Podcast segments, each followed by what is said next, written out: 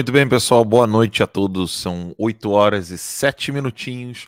Eu sou o Alan dos Santos. Você está aqui no canal Terça Livre, no Getter, no Rumble, no Odyssey, no Cloud Hub. E você está acompanhando a gente também gravado, depois não ao vivo, no Spotify. Então, quero agradecer a todos vocês por estarem nessa maratona dessa semana, não atentos ao dia a dia da política, mas querendo fazer uma imersão gratuita nesse curso, nesse mini curso, né, de cinco aulas, um, uma semaninha aí de aula sobre a soberania política. Hoje é o nosso último dia. Eu espero que vocês estejam gostando e que possa ter bastante frutos. Vamos à nossa última aula, mas eu falo com vocês logo depois da vinheta. Come together.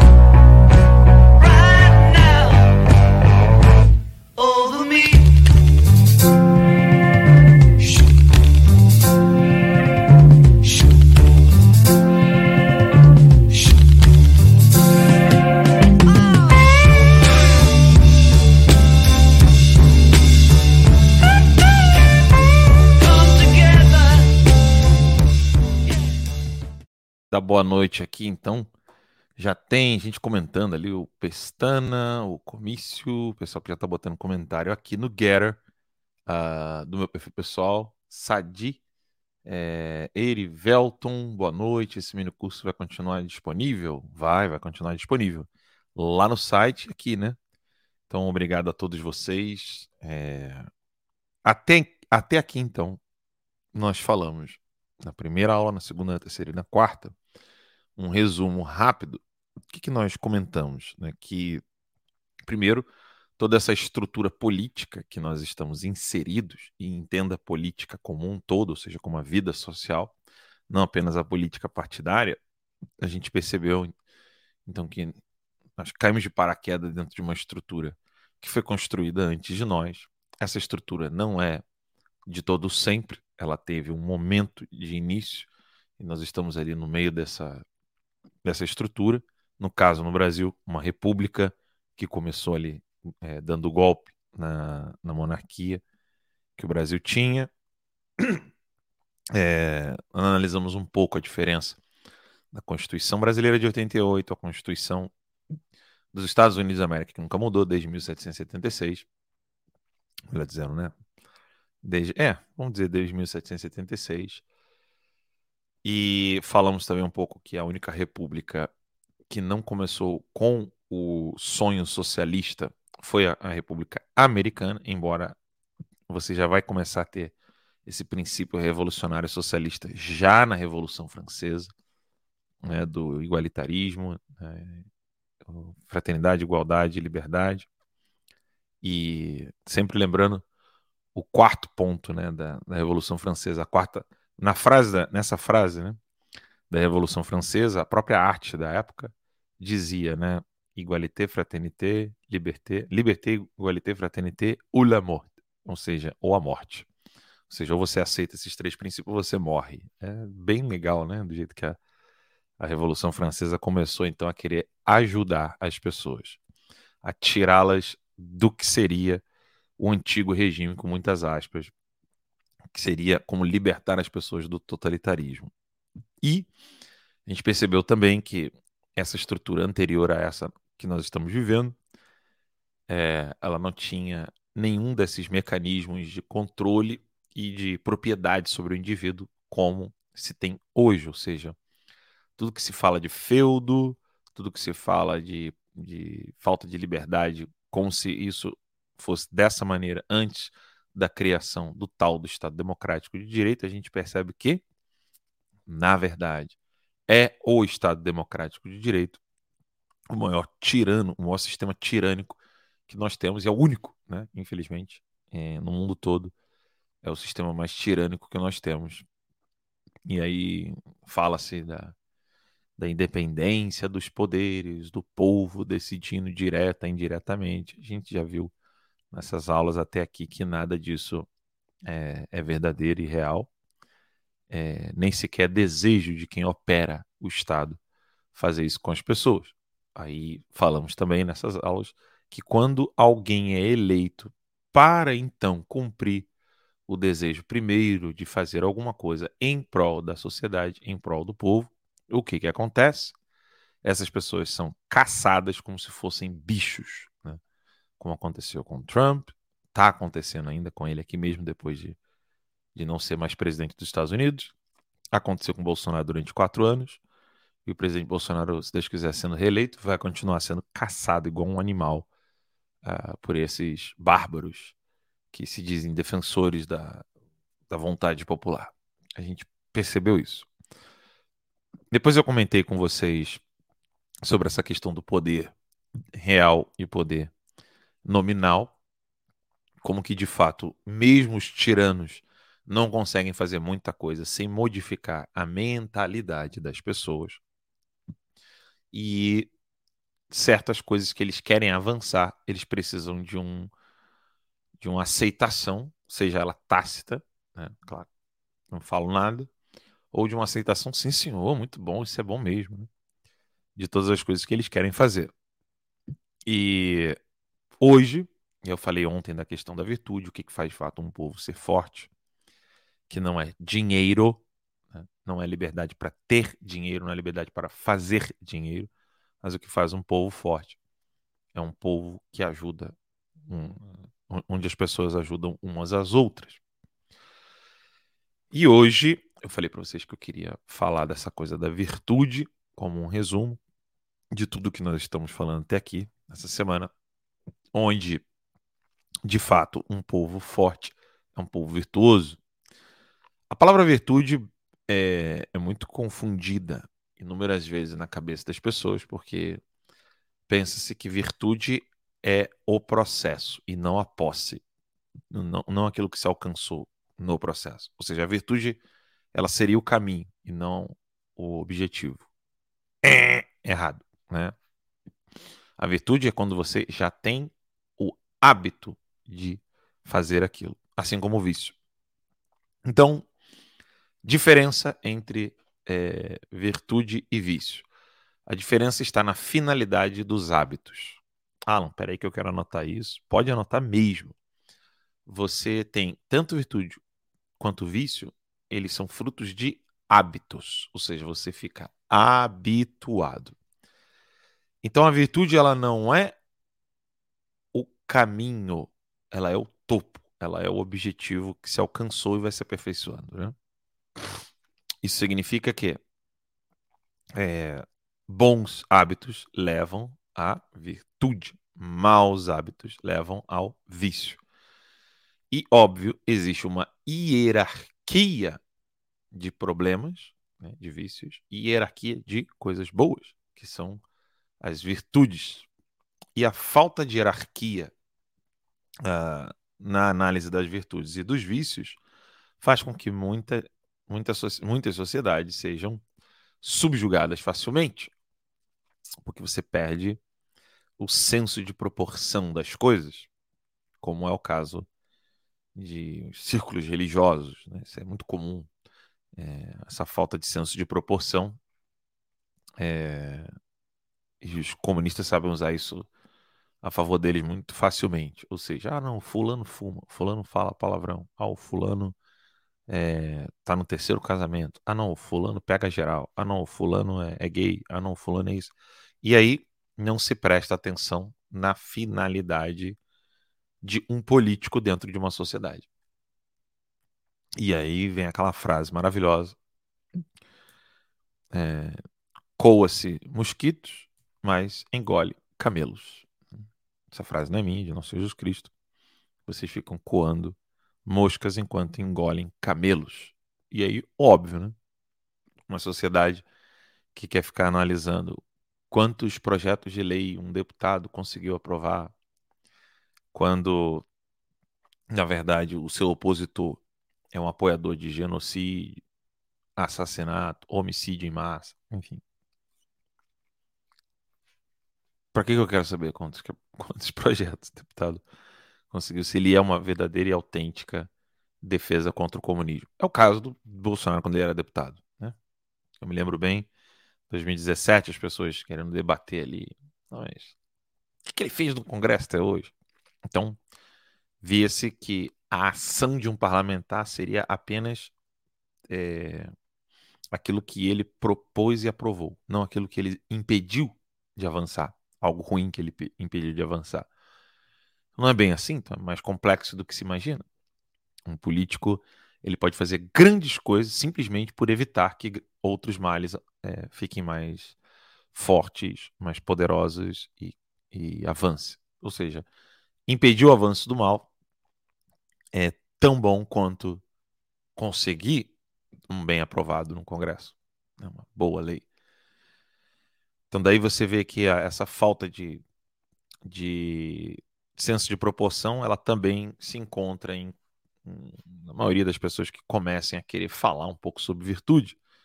Daí que vem aquele termo moralista. Né? O que é um moralista? O moralista é aquele que fica coando moscas e engolindo camelos.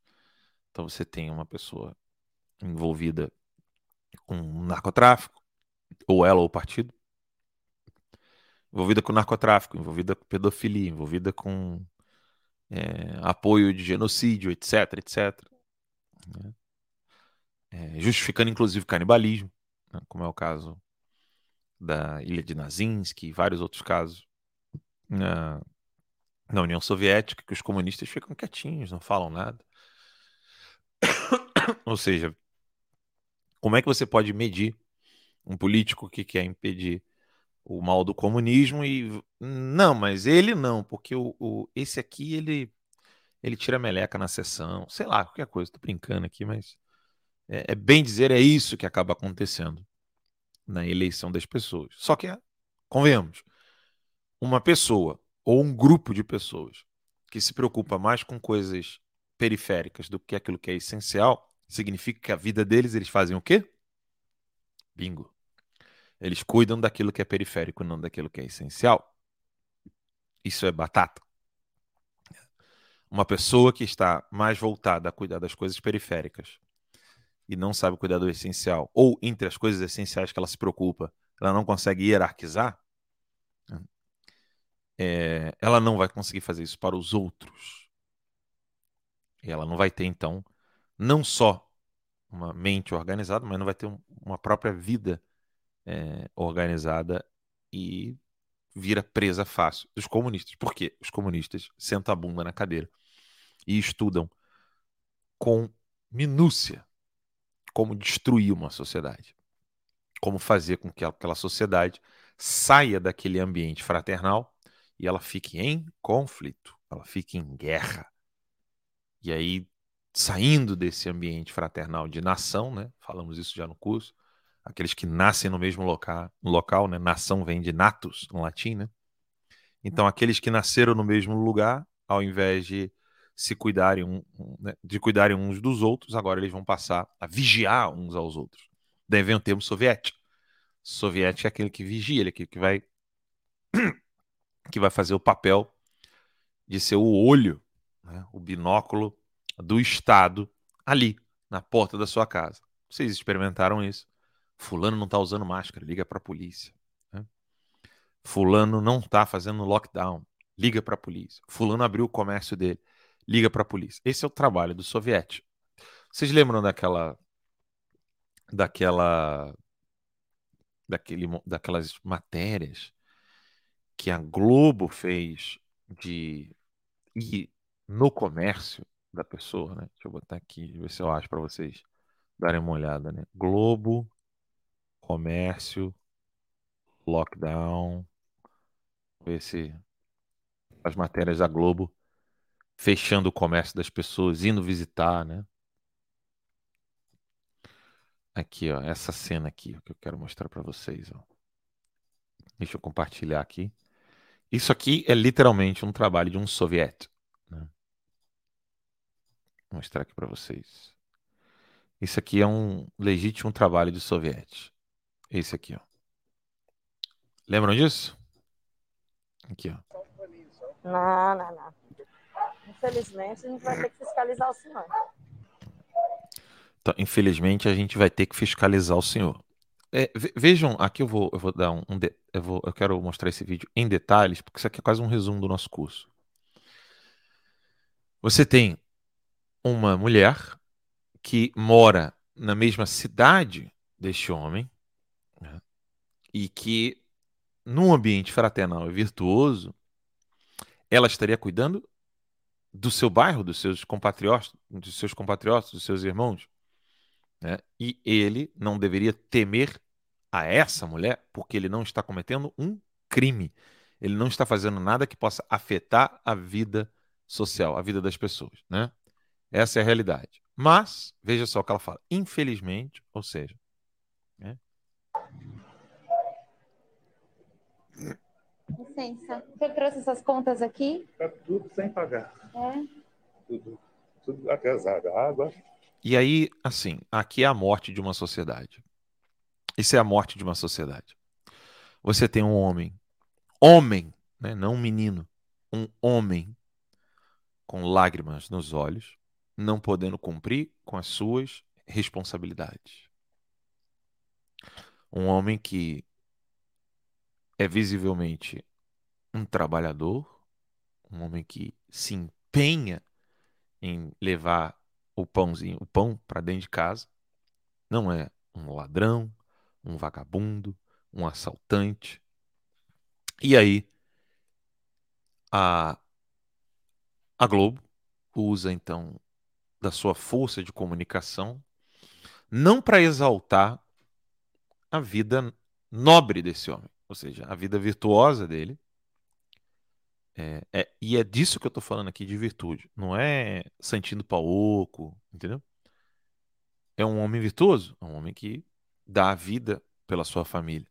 E aí ele se humilha, sendo exposto diante da, do maior órgão, maior TV, a maior, o maior órgão de comunicação e jornalismo da América Latina.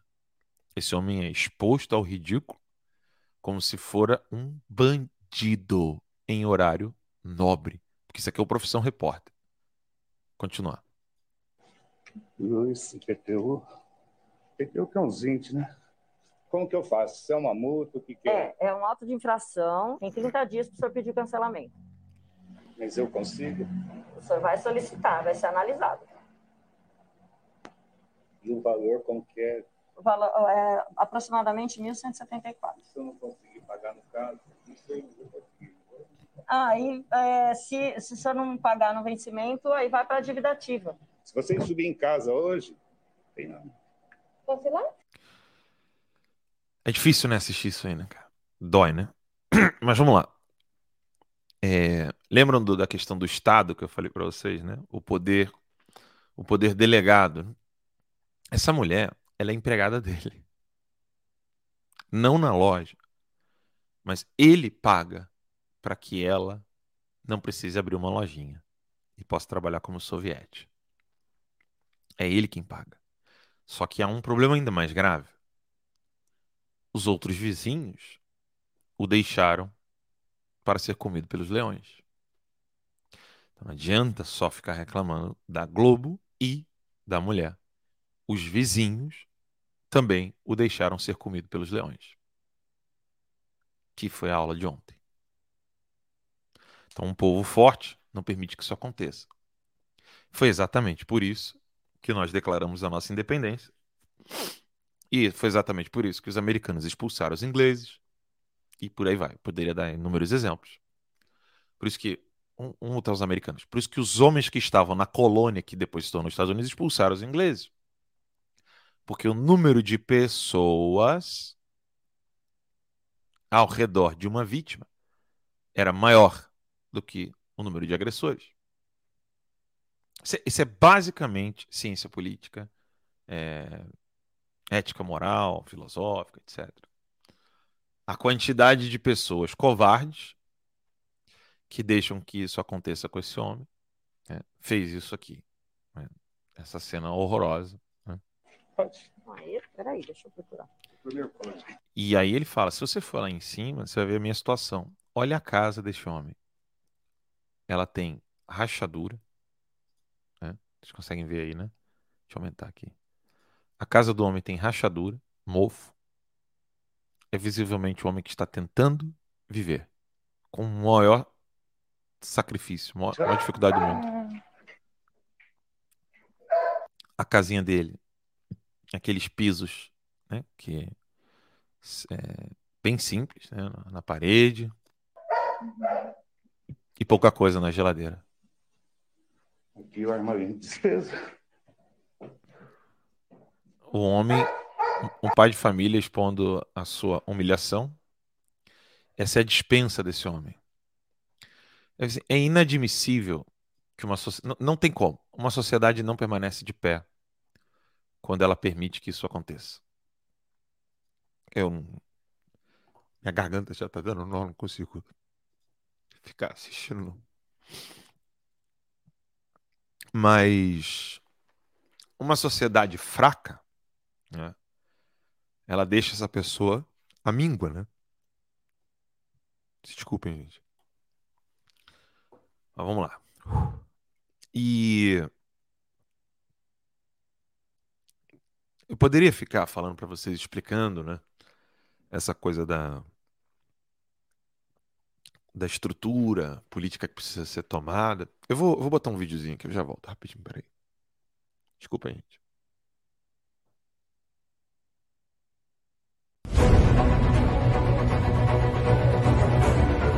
Alan dos Santos não cometeu crime nenhum. Qualquer decisão que eu for tomar vai ser só realmente continuar fazendo jornalismo como sempre. E o artigo 220 é aquele da Constituição que lembra que é livre a manifestação de pensamento, criação, expressão e informação.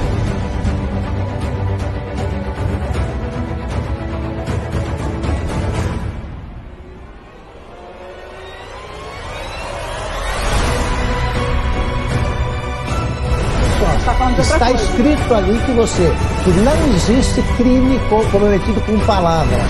Não existe. Está na Constituição, não existe. Media and TV, not only in America, but in Europe, saying that people do not support Bolsonaro. So what is this, what you see in the street on the, on the, on the screen right now?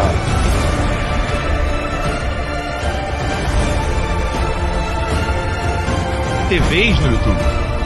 Eles não conseguem entender por que uma mãe de casa como a Bárbara consegue crescer. Eles não conseguem entender como o dono de um curso de inglês como o Gustavo Gaia consegue ter relevância. Eles não entendem isso porque até aqui, até aqui, mais de duas décadas, eles só conseguiram ser apadrinhados para chegar onde estão. Mérito só a direita tem. 45 da manhã. Fala que eu tô mentindo!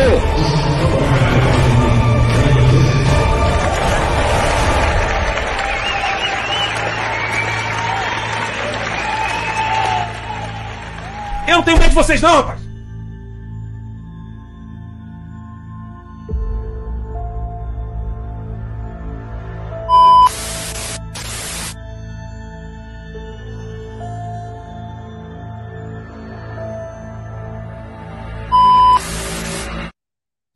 Bora, estamos de volta aí. Tem que trabalhar, né? É... Enfim, uma sociedade que permite que o indefeso ele seja ultrajado é, sem ter nenhuma resposta contra o opressor, contra o tirano, é uma sociedade que já se corrompeu, né? Então não adianta ela ter dinheiro, não adianta ela ter meios de ação, não adianta ela ter nada. Ela não vai conseguir se reerguer. Aí, à medida em que as pessoas estão começando a ver, puxa vida, é, eu não posso deixar que isso aconteça, e isso está acontecendo no Brasil, né? As pessoas estão acordando, estão despertando. Elas começam a ver, então, que algo precisa ser feito. Então, nós precisamos trabalhar na questão política, precisamos de um jornalismo, precisamos de. Né, as pessoas começam a entender, precisamos de teatro, filme, seriado, escritores, professores. A gente precisa mudar essa situação. Óbvio que alguns ainda têm aquela ilusão de que por meio da lei. É, ah, vou meter uma lei aqui proibindo de cima para baixo, né? Vou meter uma lei aqui proibindo que as pessoas façam isso, e a coisa vai melhorar. Não vai. Não vai de jeito nenhum é, é de fato uma mudança de comportamento. E isso é interessante porque antes de você mudar de ideia, você muda o comportamento. Né? É óbvio que existe um vice-versa aqui, né? existe um movimento de vai e volta. O comportamento vai mudando a ideia, a ideia vai mudando o comportamento e vice-versa. Mas mudar hábitos e costumes dentro de uma sociedade faz com que as ideias comecem a se deslocar. Né? Então, veja que o Estado, em momento algum, é, vira para esse homem e fala assim: você precisa reconhecer que eu tenho mais poder que você. Ele não fala isso. Ele fala: olha, se você não. É, se você não, não fechar a tua lojinha em tempo de pandemia, você vai ser multado por tanto, e aí você vai ter que pagar isso aqui. Ah, você não puder pagar, porque olha como é que tá a minha casa. Então você vai, você vai cair na dívida. Tu vê a frieza daquela mulher, né? É, você vai cair numa dívida. Sei lá que dívida que ela falou ali. Mas isso é crucial, né? Você entender. Uma sociedade virtuosa, ela não permite que isso aconteça. Assim como em outros problemas, né? uma sociedade também não tolera. Se eu pesquisar aqui agora, eu posso colocar ali. Dois homens indo socorrer uma mulher que foi assaltada, né? É, ou indo atrás do bandido porque ele assaltou uma mulher, né? ou quando eu mesmo, eu mesmo cresci num ambiente onde é, estuprador era matado a pedrada na rua, né?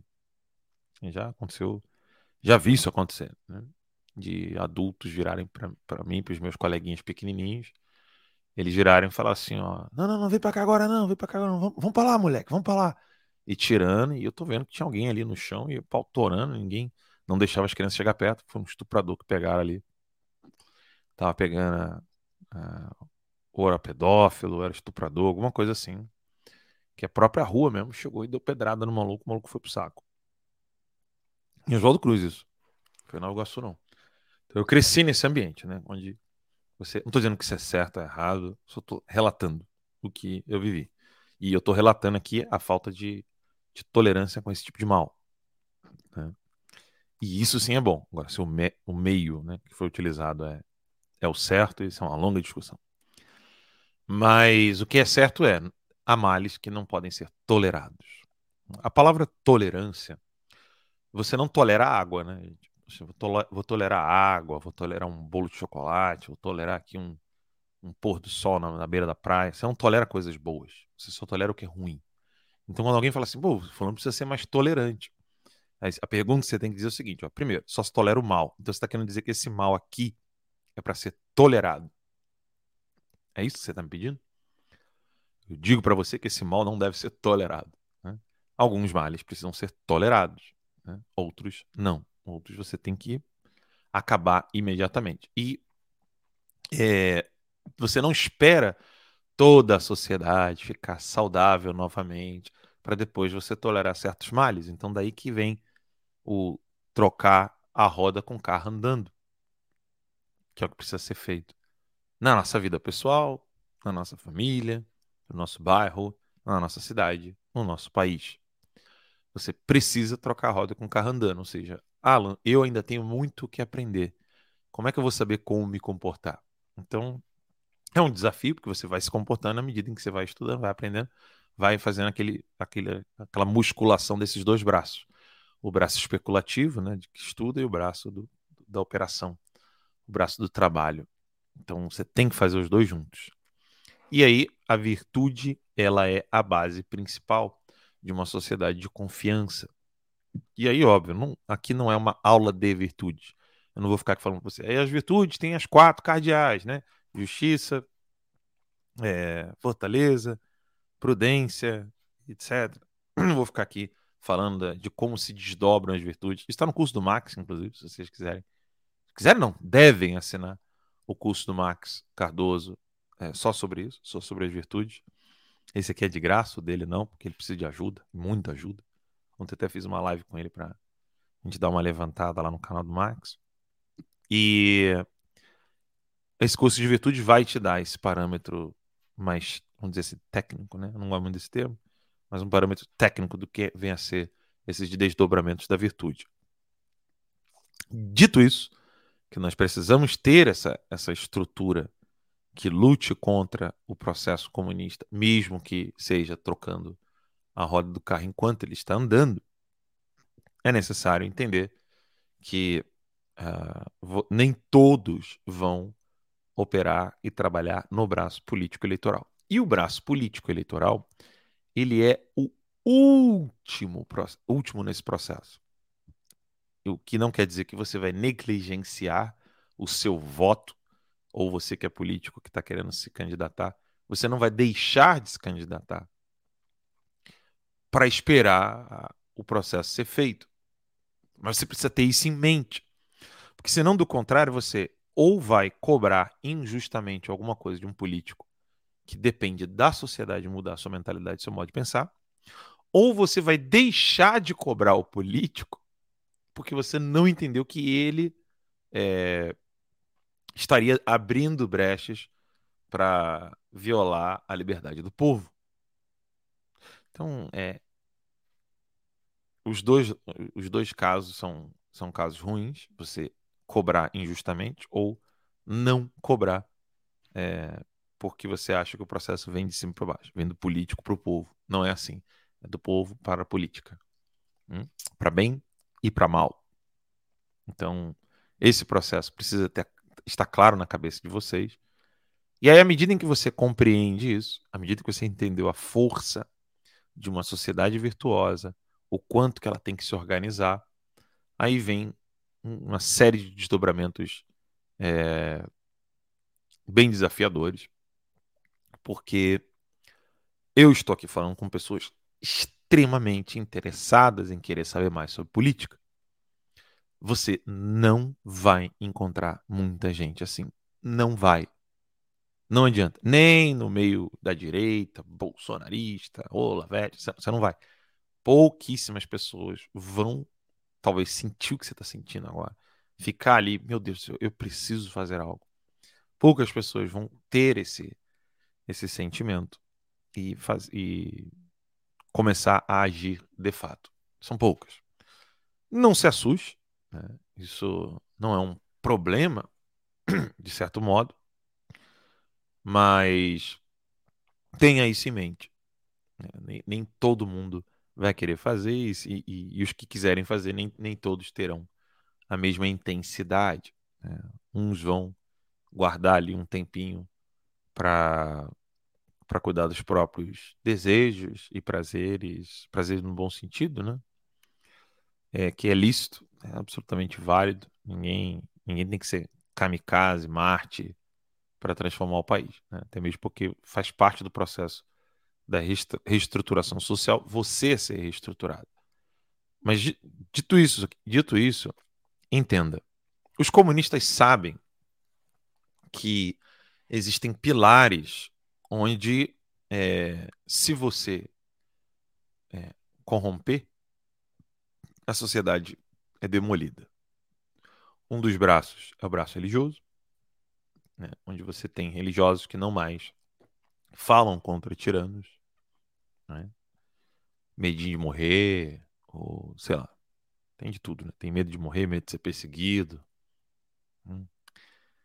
às vezes medo de perder o benefício financeiro que recebe, ou é um padre que está com medo de ir para uma paróquia mais pobre, ou sei lá, tem medo de, de perseguição, e aí fica com medinho ali, né? Ou então é, não entendeu muito bem que a missão dele aqui é se sacrificar por completo. Né? Enfim, corrompe o braço religioso e aí eles podem agir tranquilamente. Imagine esse cenário, né? Imagine esse cenário. Não vamos trabalhar com coisas utópicas, não. Mas vamos imaginar que 30, 40%, 30%, isso aqui é quase um sonho já, tá? Mas vamos imaginar que 30% de todos os padres, todos os bispos, todos os pastores evangélicos, de todos os lugares religiosos, espíritas, seja lá o que for, de 30% de cada um deles, não é 30% de todos os religiosos, não, 30% de cada um deles. Imagina que 30% tivessem a clareza intelectual né, de saber o que é o comunismo. Olha, eu digo para vocês, se tivéssemos 30%, 30%, nem o Partido dos Trabalhadores existiria. Isso eu posso garantir. Porque se você tem 30% que sabe o que é o comunismo, você vai ter, dos 100%, você vai ter ali mais 20, 25%, 30% que meio que concorda com a maioria das coisas que esses 30% sabe, mas está meio perdido. Então você já teria 60%, 70%. Ou seja, é, a cada dez igrejas, ou templos, seja lá o que for que você fosse, né, sete estaria falando mal do comunismo. Três estariam falando todo dia? Mas sete, volta e meia, estaria falando mal dos perigos do comunismo e do socialismo, etc. E, e é isso que acontece. Então, é, não temos ainda 30%. É. Ainda não se compreendeu essa, esse perigo do comunismo, do, do totalitarismo em si. O braço educacional. Então, é, depois do religioso, você tem o braço da formação educacional, e aqui compreende-se também a formação da família. Né? É, não se tem mais uma clareza de que o dever de educar os filhos não é do Estado, mas é do pai. Né? O Estado não tem que se meter nisso, ele só pode ajudar de modo subsidiário. Né? Alan, o que quer dizer subsidiário? Subsidiar é quando uma instância superior auxilia uma instância inferior a cumprir a sua missão, cumprir a sua finalidade. Então, a família é quem educa a criança. Aí tem o pai tem que trabalhar, a mãe trabalhar. O Estado pode então subsidiar a escola para ajudar os pais a que eles consigam cumprir a sua finalidade. Mas isso não é, é subsidiar, não é cumprir o papel de, né? Ou seja, o Estado não cumpre o papel dos pais.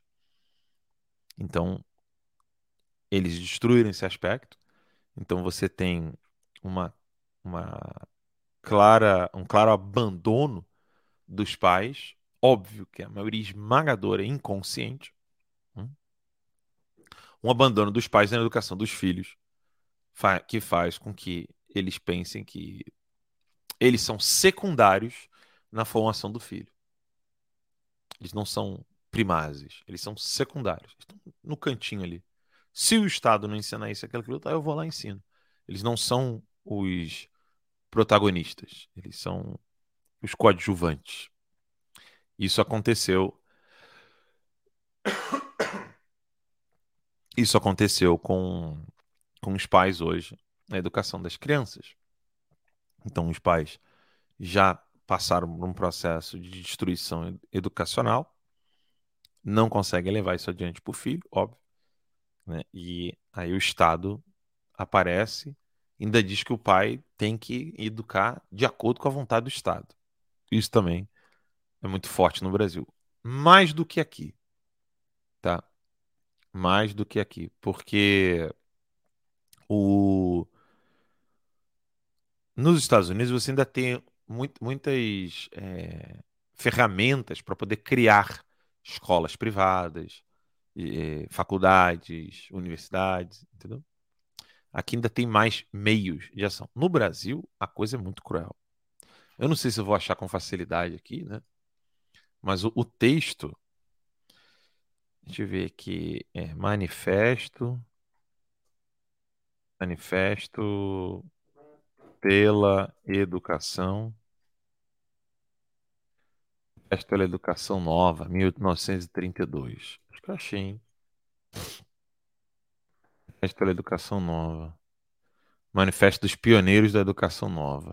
Deixa eu ver se eu acho o PDF. O texto é assustador, tá? Esse aqui, ele mostra claramente como que. Não, esse aqui não. Esse aqui é um debate sobre. Aqui, achei o Manifesto dos Pioneiros pela Educação. Achei o PDF aqui. Eu vou ler o trecho para vocês. Deixa eu botar aqui um Ctrl F. Esse aqui é o documento. Ó. Vou lá. Esse é o documento. É, isso aqui foi o início da criação do MEC. Hum? Reconstrução educacional no Brasil ao povo e ao governo. Vocês vão ver que não tem nada de ao povo, né? Vamos procurar aqui. É, e instituições privadas. Deixa eu ver se é esse aqui. Ah, educação é uma função essencialmente. É, aqui já começa, né? O Estado em face da educação. E aí diz o seguinte: mas do direito de cada indivíduo à sua educação integral, decorre logicamente para o Estado que o reconhece ou proclama. Bem, há, há um raciocínio lógico aqui. Né?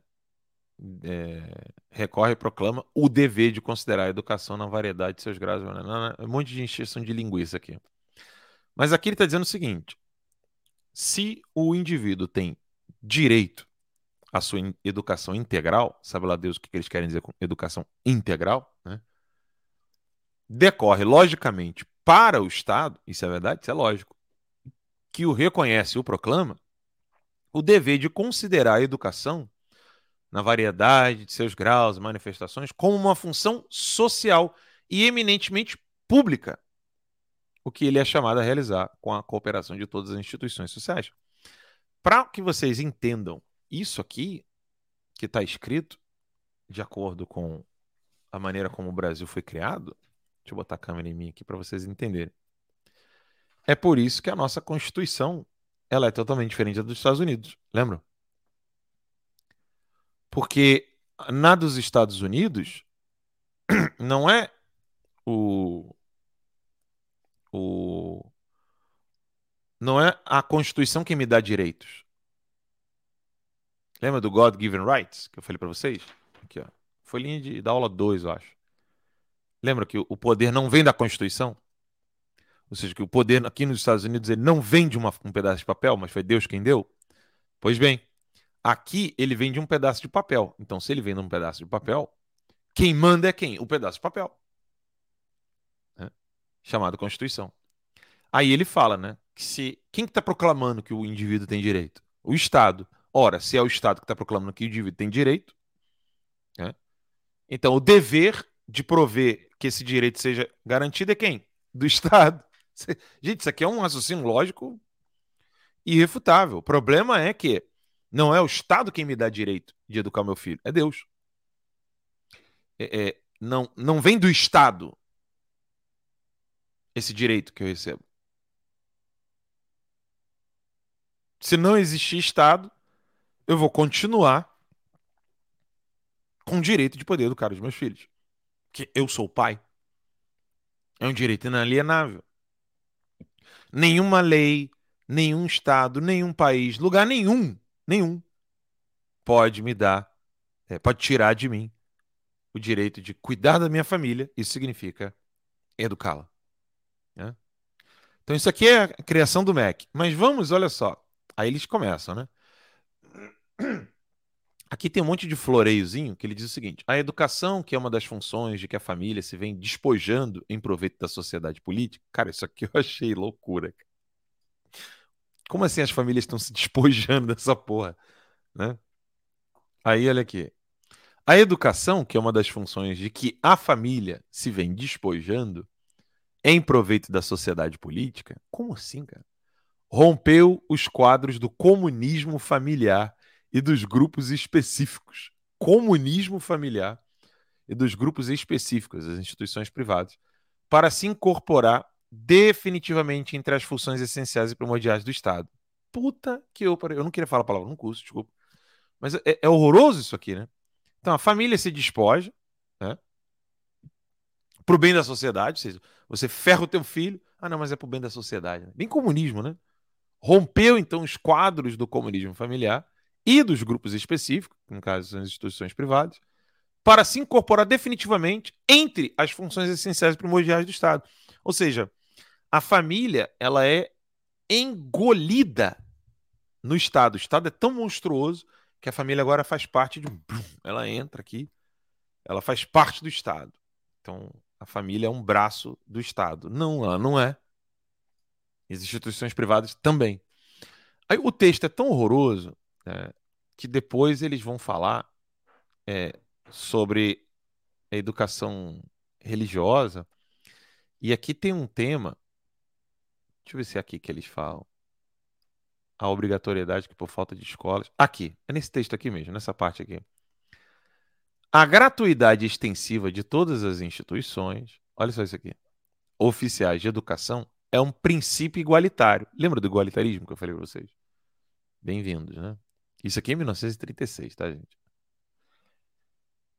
Que torna a educação, em qualquer de seus graus, acessível não a uma minoria por um privilégio econômico, mas a todos os cidadãos que tenham vontade e estejam em condições de recebê-la. Gente, isso aqui é absolutamente comunista. Como assim, cara? Né?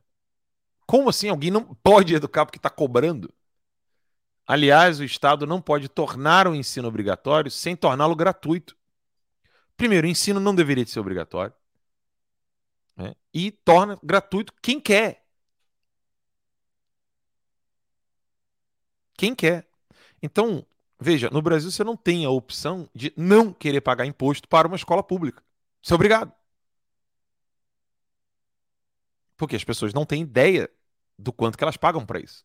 Não vou falar isso aqui, não é parte do curso. Aí começa. A obrigatoriedade que, por falta de escolas, ainda não passou do, no, no, do papel, nem em relação ao ensino primário, e se deve estender progressivamente até uma idade conciliável com o trabalho, o trabalho produtor. Gente, como assim conciliável com o trabalho produtor? E se a pessoa não quiser ser um operário, no sentido de se ela não quiser trabalhar para produzir alguma coisa para a sociedade? Por exemplo, se ela quiser ser uma freira. Né? Você vê que tudo aqui é voltado para criação de é, massa de manobra, né? massa de produção. É mais necessária ainda na sociedade moderna em que industrialismo e desejo de exploração humana sacrificam violento a criança e o jovem. Sempre vem esse discursinho, cuja, cuja educação é frequentemente impedida e mutilada pela ignorância dos pais ou responsáveis e pelas contingências econômicas, o que é verdade. Uh, mas era, eu queria ver a parte que eles falam assim: é, não, a gente vai permitir que a educação ainda continue enquanto ainda. É, deixa eu ver aqui. A organização de escolas privadas. Eu não lembro aqui agora qual é a parte que eles falam da.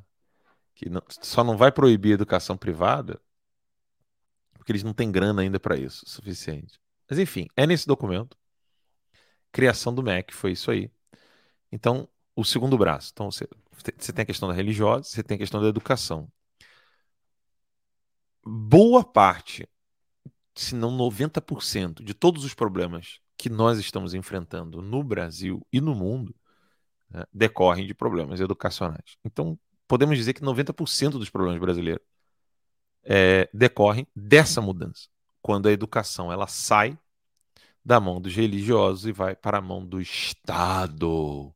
E o Estado diz, então, quem é que pode e quem não pode. Um grupo de mães querendo ensinar um grupo de crianças na favela tem que ter a permissão do Estado para que seja reconhecido. Ou seja, um grupo de mães não podem ajudar crianças carentes numa favela que não seja uma escola, que seja uma educação que ela vai dar ali na medida do possível para a criança, para os pais também. Não pode. Não será reconhecido. Né? Bem-vindo ao Brasil. Tomaram esse braço religioso. Então, do, educacional. Então, educacional, religioso, a questão da segurança pública, ou seja, da legítima defesa. Eles dominaram, então, o poder de arma de fogo. É, isso é a segunda emenda da Constituição americana, né, que, que diz que todo cidadão americano tem o direito dado por Deus, dado por Deus, né, de poder salvaguardar sua própria defesa e portar armas de fogo. Isso não existe no Brasil. Né? E o quarto pilar aí dessa, dessa, dessa mesa, né? O quarto pilar dessa mesa é a questão da informação.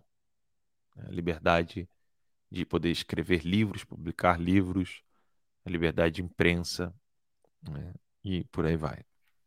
Esses quatro pilares, eles foram meticulosamente conquistados pelos comunistas por grupos comunistas ou por idiotas úteis, seguindo conselhos de comunistas. Então, para que possamos resgatar o trabalho, é, resgatar a, o, a força de patriotismo e do, do conservadorismo no coração do brasileiro, esses quatro pilares não podem ser negligenciados. Né? E esses quatro pilares é que coroam o trabalho de um político. Um político pode tomar decisões sobre a questão das armas de fogo? Pode. Pode tomar decisões sobre a questão educacional? Pode. Pode tomar é, decisões sobre a questão da, da educação? Pode. Pode dar mais liberdade ou tirar a liberdade dos religiosos? Pode. Mas um político precisa obedecer aos seus eleitores. E para ter, para ser eleito, ele precisa ser eleito por muitas pessoas.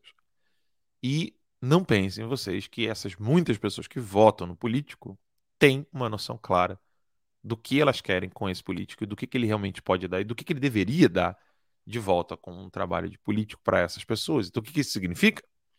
Significa que é, ele, o político ele não, não, não leva em consideração uma pequena parcela dos seus eleitores, mas a maioria dos seus eleitores. O que faz com que o político, na melhor das hipóteses, é uma biruta da vontade popular. O que não é ruim. Né? Se, ele for se, é, se essa sociedade for forte, ele vai conduzir essa, ele vai deixar-se ser conduzido por aquela sociedade para uma direção X. E aí, quando ele souber de alguma coisa, oh, vocês estão querendo isso aqui, mas isso aqui é perigoso. Vamos para lá, confia em mim, vamos por aqui. E aí, óbvio, ele conversa com a sua base de eleitores e ele faz, esse, ele faz essa mudança de percurso. Os maus também fazem da mesma maneira. Né? Então, eles vão cuidando dessas direções e fazendo o trabalho deles na política. Mas, entenda, a política na melhor, no melhor dos seus usos, ela é uma, buri, uma, uma biruta da vontade popular. Então, as instituições, as organizações sociais, ou seja, os aglomeramentos humanos, sejam eles institucionais ou não, seja ele uma família, seja ele um grupo, uma, uma instituição, uma escola, um movimento, todos esses agrupamentos humanos é que de fato fazem política. Não é o político quando a discussão chega lá no político para ele decidir, ela já passou por todos os processos dentro das, dentro das instituições humanas, né, dos agrupamentos humanos. E aí, é, repito, se esses agrupamentos humanos, é, a maioria permanece ignorante, silenciosa, quieta, complacente, omissa, pusilâmine, e por aí vai, não tem nada que o político possa fazer. Nem que ele queira. E essa é a pior parte. Não se tem como forçar pessoas a querer fazer o bem. Você pode despertá-las, chacoalhar, gritar, alertar, avisar. Mas você não pode forçá-las a fazer o bem. E eu percebo pelos comentários, pelas perguntas, por muitas pessoas que vêm conversar comigo, eles acham de fato que é possível fazer o bem para o Brasil contra a vontade dos próprios pusilâmines, ou seja, dos próprios é, omissos. Uh -uh, dá não. Eu sei que muitos desses omissos eles são omissos por ignorância, por isso eu tô aqui? Para tentar chegar na mente dessa pessoa e fazer, né? Bater na, na cabeça dessa pessoa e falar assim: posso entrar? Quero falar contigo, cara. Quero te fazer acordar. É óbvio que muitas dessas pessoas precisam despertar e sair da ignorância. Mas, né, se ela não quiser, não tem nada que possa ser feito. Nada, absolutamente nada. E os comunistas sabem disso. Sabem que contar com o, af o, o afrouxamento da sociedade é fundamental. Pão e circo. O famoso panis et circenses, né? Quando você deixa essa sociedade no pão e no circo, ela vai querer ficar menos preocupada com as coisas mais profundas da sua vida naquela sociedade. Ela vai deixar. Ah, não, tranquilo. É só por hoje, só, só, hoje que a gente vai fazer um negocinho aqui, a gente vai comer um, vai ter um comes e bebe, vai ter uma musiquinha aí. Pô, a gente tá trabalhando o dia inteiro aqui, cara. Ralando pra caramba. E aí, óbvio, quem quem dá a ração pro cachorro vira o seu melhor amigo, né? E aí, vou repetir de novo, uma sociedade que não é virtuosa, uma sociedade que não é forte. Uma sociedade não virtuosa é uma sociedade que não é forte. Ela aguenta ficar sem pão e circo para resolver os seus próprios problemas. Como muitos dos nossos antepassados, né? que ficaram, né? se a gente for pegar vários, várias gerações, tipo 15, 20 gerações, quanto dos nossos antepassados não ficaram com um rifle ou um, uma espada na mão, no meio de uma chuva, no meio de uma floresta? Quantos? Numa batalha. Algum antepassado meu ou teu já passou por isso.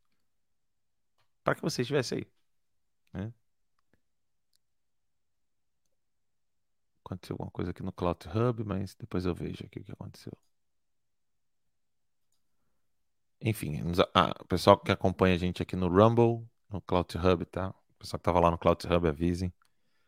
Deu um probleminha aqui, veio um aviso aqui. Mas enfim, quantos de nossos antepassados já não passaram por algum aperto para que eu e você estivéssemos aqui hoje? Hum.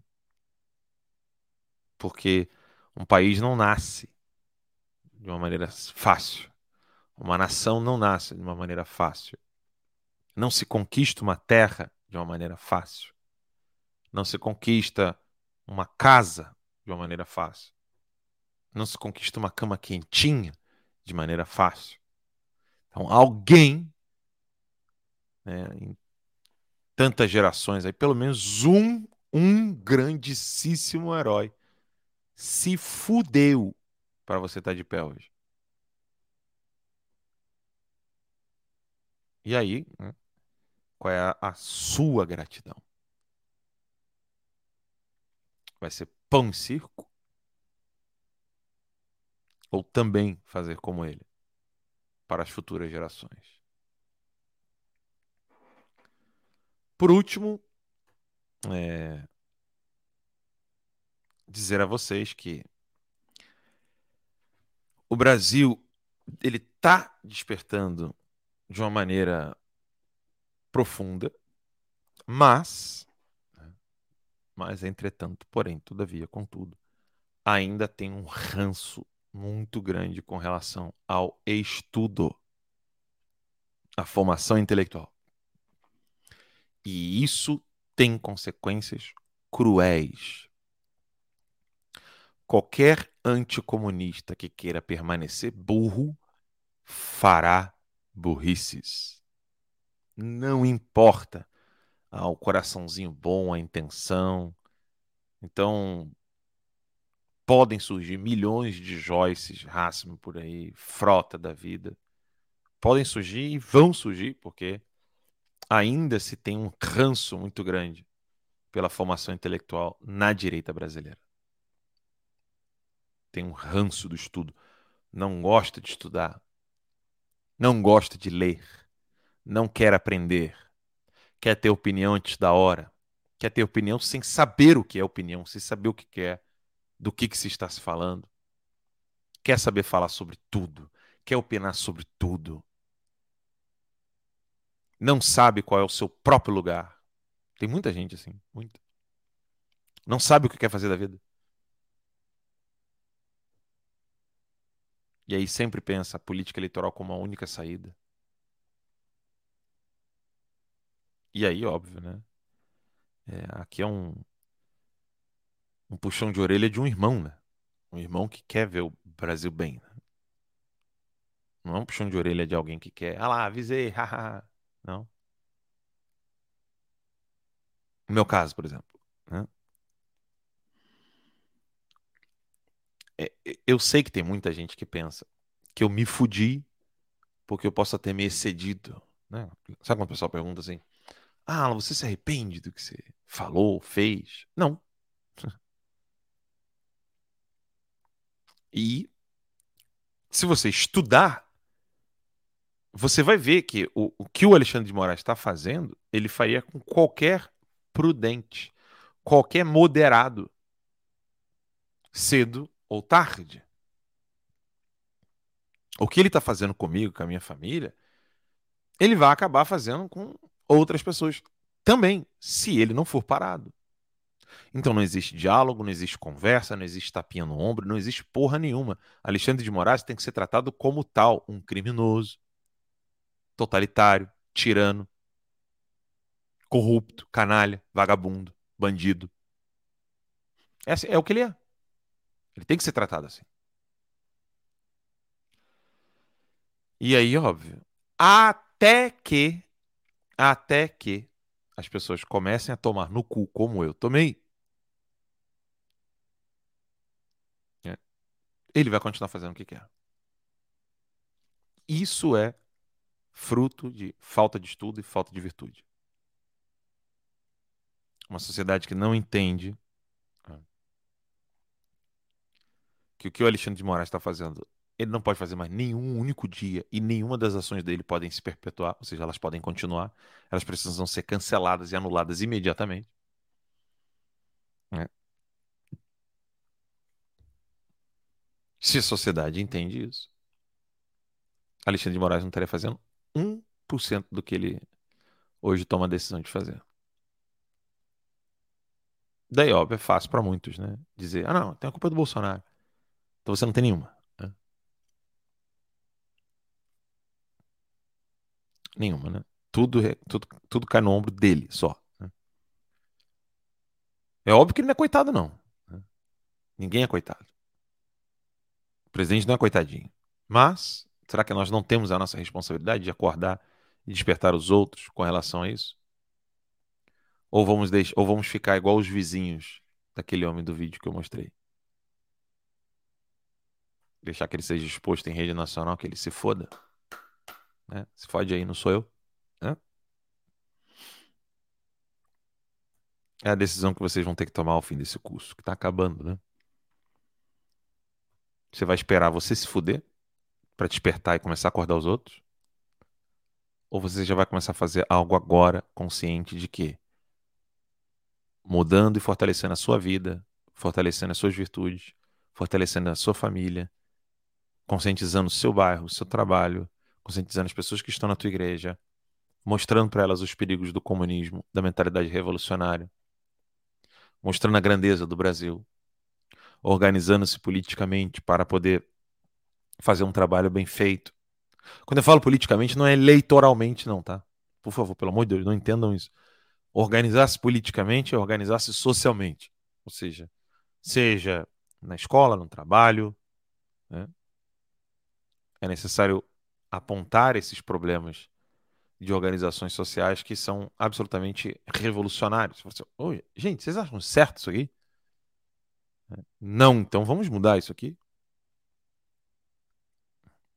Como, por exemplo, o cara tem que ser proibido, ou o cara tem que ser obrigado a usar negócio de arco-íris. Ele não pode botar Cristo, ele não pode botar crucifixo, ele não pode ser cristão no trabalho dele. Por que não? Né? E não deixar, não ceder um milímetro. Tem uma frase do Lenin que era nenhuma chance aos anticomunistas. E eles levam a risca. Os comunistas levam a risca essa frase. Nenhuma chance aos anticomunistas. Eles não não descansam. Enquanto estiver uma única voz anticomunista falando, eles não descansam. Eles querem derrubar até a última. A única força capaz de derrubá-los é uma força com a mesma, mesma intenção e a mesma intensidade. Nenhuma chance aos comunistas. Essa tem que ser a nossa frase. A do Lenin é nenhuma chance aos anticomunistas. A nossa é nenhuma chance aos anticomunistas. Vocês não podem ter nada. Vocês não podem estar na TV, vocês não podem estar no rádio, vocês não podem estar na escola, vocês não podem estar na política, vocês não podem estar em lugar nenhum. Mas não é expulsá-los à força, prendê-los, criar leis. Não. É criar uma, uma é, mentalidade na sociedade, porque não é criar, na verdade, né? É só esclarecer. Mas esclarecer a sociedade, fazer com que ela, ela tenha tanta consciência do que é o comunismo, que ela não tolere, não permita mais nem, nem sabor de comunismo, nem cheiro de comunismo. Se a sociedade tiver consciência disso, eles perdem postos. Eles terão vergonha. Eles terão medo de falar que são comunistas. Hoje eles estão sem medo. Estão falando abertamente. Lembrem-se, eles cantaram a Internacional. Vou pegar aqui para vocês verem. Cantaram a Internacional. Ó, hino da Internacional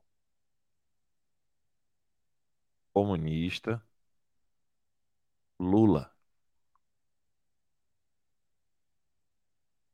Aqui, ó. Em congresso. Aqui, ó. Em congresso, eles cantaram o hino da Internacional sem medo. Olha isso aqui. Agora a execução do hino da Internacional Socialista. Hino da Internacional Socialista. Olha, há quanto tempo, né? E, e cantando mesmo.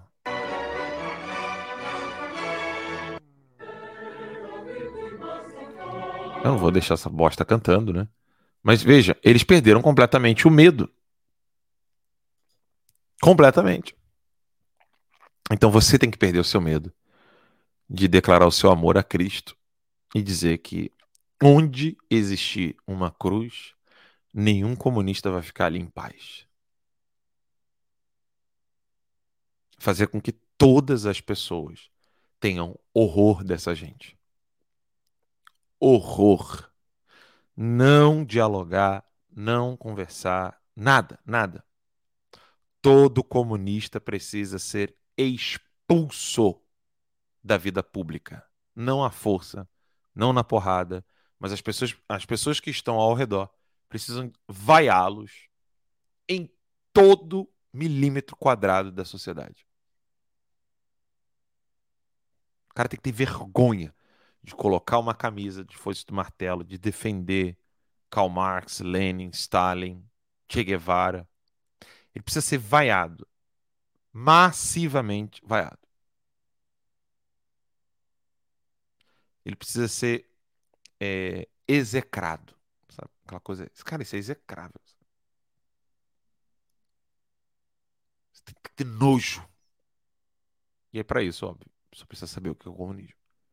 Você precisa saber como é que era a vida social antes desses desgraçados socialistas começarem a destruir tudo. E é isso que a gente precisa fazer. Bem, é, eu espero que vocês consigam uh, fazer um trabalho bem feito na igreja, na escola, no trabalho, entre amigos e parentes. Vocês consigam estudar bastante para que não sejam iludidos com relação às artimanhas comunistas. Esse curso é um curso de princípios e bases do que vem a ser a soberania política. Não é um curso aprofundado. Eu só queria realmente dar é, uma uma visão mais ampla de princípios e valores que, se vocês forem espertos, vocês vão voltar a essas aulas várias vezes. Né? Várias vezes.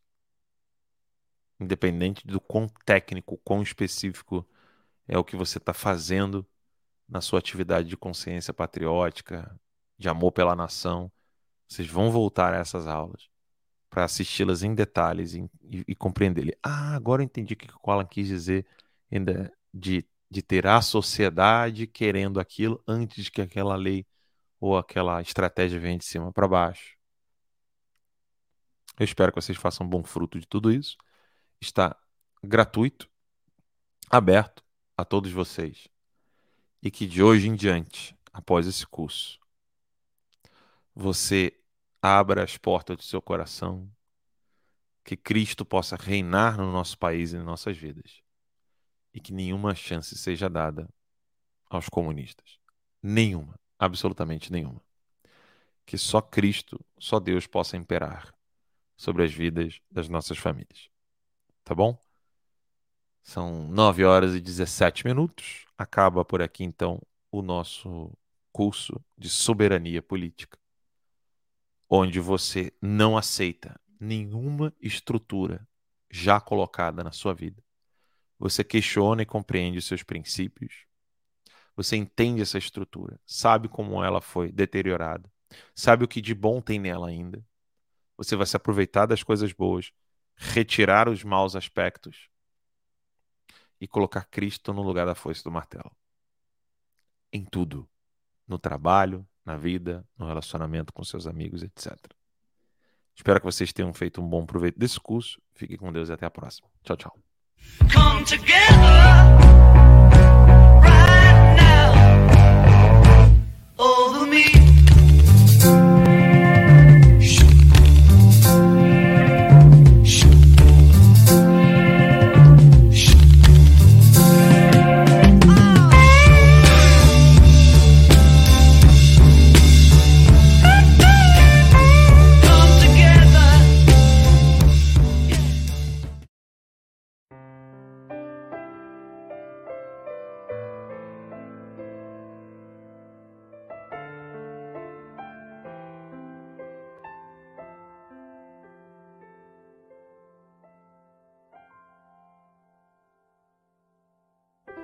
Esperei ansiosamente o Senhor.